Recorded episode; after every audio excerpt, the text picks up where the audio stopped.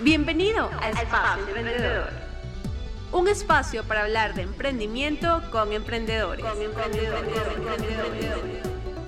Mi nombre es Debbie de Jesús de Comenzar un emprendimiento siempre tiene que ver con crear un logo, crear una marca. Para eso es indispensable rodearnos de especialistas que nos apoyen para hacerlo de la mejor manera. Por eso es que hoy, en la edición número 14 de mi espacio emprendedor, tengo invitada a Ani Matiz, que nos va a hablar de crea marcas, no logos. Ani Matiz es diseñadora, visual y especialista en gerencia de diseño. Orgullosamente manizaleña, apasionada por la producción de proyectos, adicta a la música de las comedias románticas. Además, ama los datos curiosos y los idiomas, aunque solo sepa hablar inglés, español y emoji. Ani, bienvenida.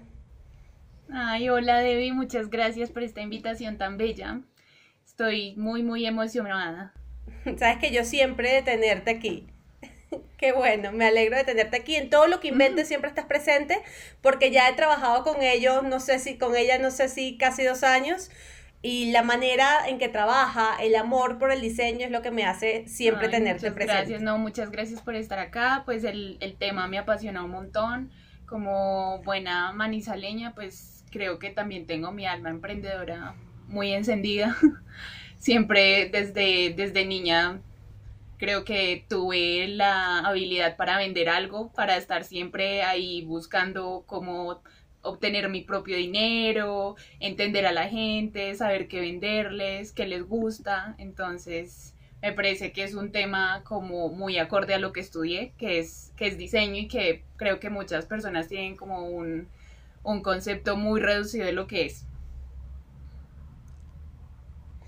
Y, perfecto como me inicias el tema, porque si alguien es como tú, que le apasiona vender, que puede vender lo que sea y que aparte tiene habilidades de diseño, para crear una marca, ¿qué es lo primero que bueno, debe para crear una marca, yo creo que hay dos cosas que tienes que tener claras desde el principio. Y una es, ¿qué es lo que quiere tu mercado?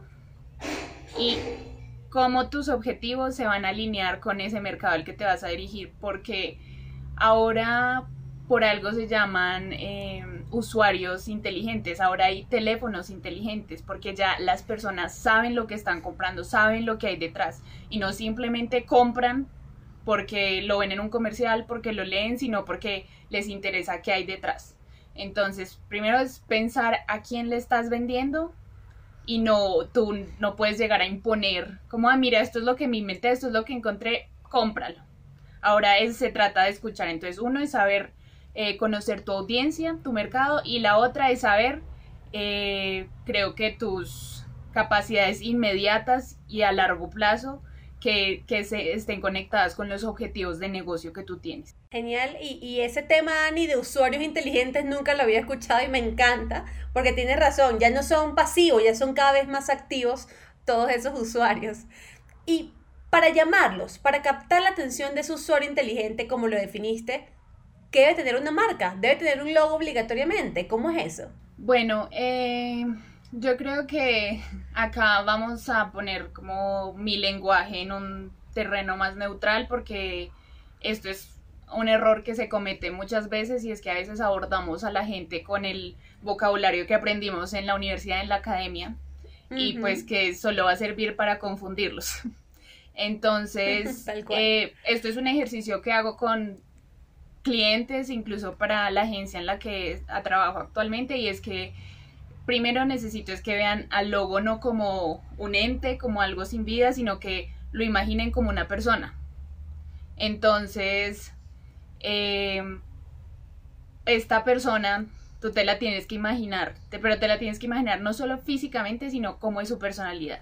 Entonces, si va a ser alto, si va a ser bajito, si va a ser hombre, si va a ser mujer, si... ¿Cómo lo vas a definir? Eh, y lo otro, cómo, cómo se va a relacionar esa persona con el mundo, con qué amigos se va a juntar, va a ser parrandero, eh, va a ser un nerd, va a ser una persona súper intensa, va a ser una persona súper seria, pero que va a ser muy buena amiga. Eh, y a todo esto es, que la, el, el logo viene siendo el cuerpo, el contenedor, pero una persona no es solo cuerpo.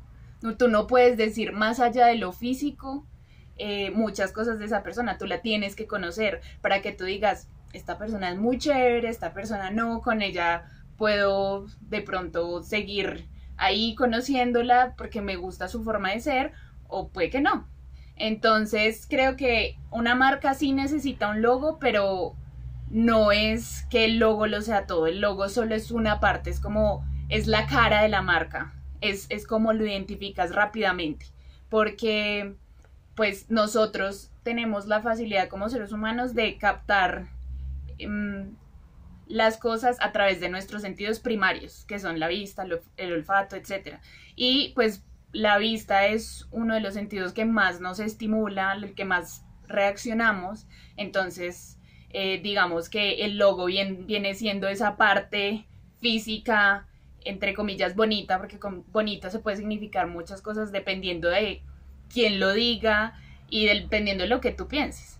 Pero entonces, eh, para que llegue a ser como esa parte atractiva visualmente, pero, pero entonces no es solo eh, crear esa, esa, ¿cómo decirlo? Como esa máscara o ese, ese look, porque yo creo que a todos nos ha pasado que hemos conocido personas que físicamente son muy lindas, pero no nos quedamos con ellas por su mal temperamento, porque son groseras o porque son personas en las que no puedes confiar. Entonces, al final de todo esto, mi conclusión es que sí, pero es solo una parte. Listo. Y, y, y, me encanta, Ani, gracias por todo el conocimiento que nos brindas, porque a veces uno llega a realizar un logo yo no realizo el logo, yo busco profesionales que lo realicen, pero uno dice, bueno, me gusta este color y me gusta esta tipografía. No, y aquí tú me estás diciendo que tiene que ir mucho más allá, que tal vez en esa conceptualización de la marca hay que pensar en la personalidad. Eh, yo siempre digo que lo describas como tu mejor amigo, o sea, dale una personificación, así que ya saben, cuando vayan a hacer un logo nuevo, no solamente los colores y la tipografía, va mucho más allá. Sí, exacto. ¿Crees que cualquiera puede realizar un logo, Ani? ¿O vale la pena? Porque los emprendedores siempre buscamos hacer nosotros mismos todo, ¿no? O sea, somos los que factura, el que vende, el que maneja las redes sociales, el que toma la fotografía. Pero ¿consideras que para el logo necesitamos a un profesional? Bueno, acá hay dos respuestas. Una es, cualquiera puede hacer un logo, o sea, tú ya puedes entrar a páginas que, eh, que donde tú pones ciertos adjetivos, tres palabras que describan tu negocio y te va a producir automáticamente un logo. O sea, una máquina o una persona o tú decidiste hacer un dibujo y tú dices, este es mi logo, que alguien me lo digitalice ya, con una foto, escaneado, como sea.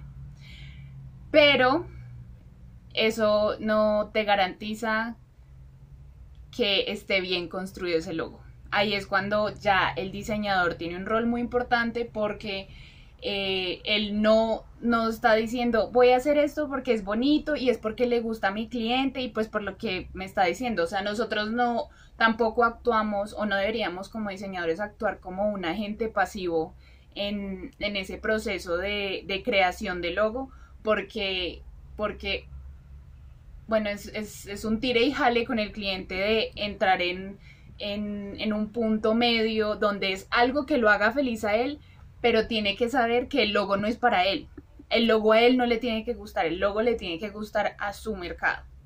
Entonces, yo creo que la gran diferencia que te hace en tu negocio contratar a alguien profesional, a un diseñador o alguien eh, con experiencia en marca en creación de logos, en todo esto, es que esa persona no, no él no te está entregando una imagen, él no te está enviando solo un PDF, él no te está diciendo, mira, es, tu logo es este círculo de color azul con el nombre debajito. No, esa persona eh, te va a llegar a explicar cómo, cómo llegó hasta ese logo, cómo llegó a ese resultado, que eso es el diseño a fin de cuentas.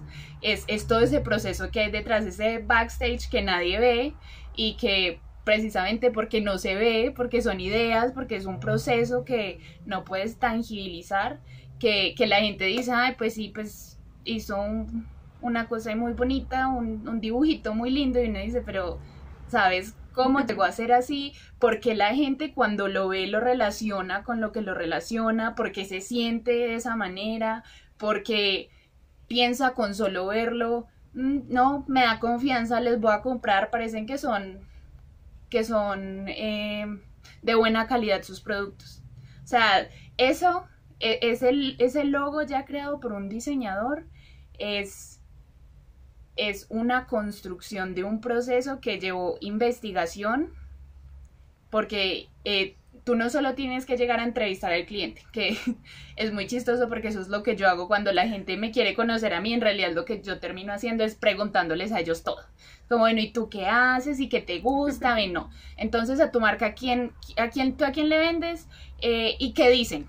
¿Qué, ¿Qué, te dicen tus clientes cuando les ven? ¿Por qué te vuelven a comprar? ¿Tú qué les escuchas diciendo? O cuando, cuando te llega un cliente recomendado, ¿con qué frase te salió?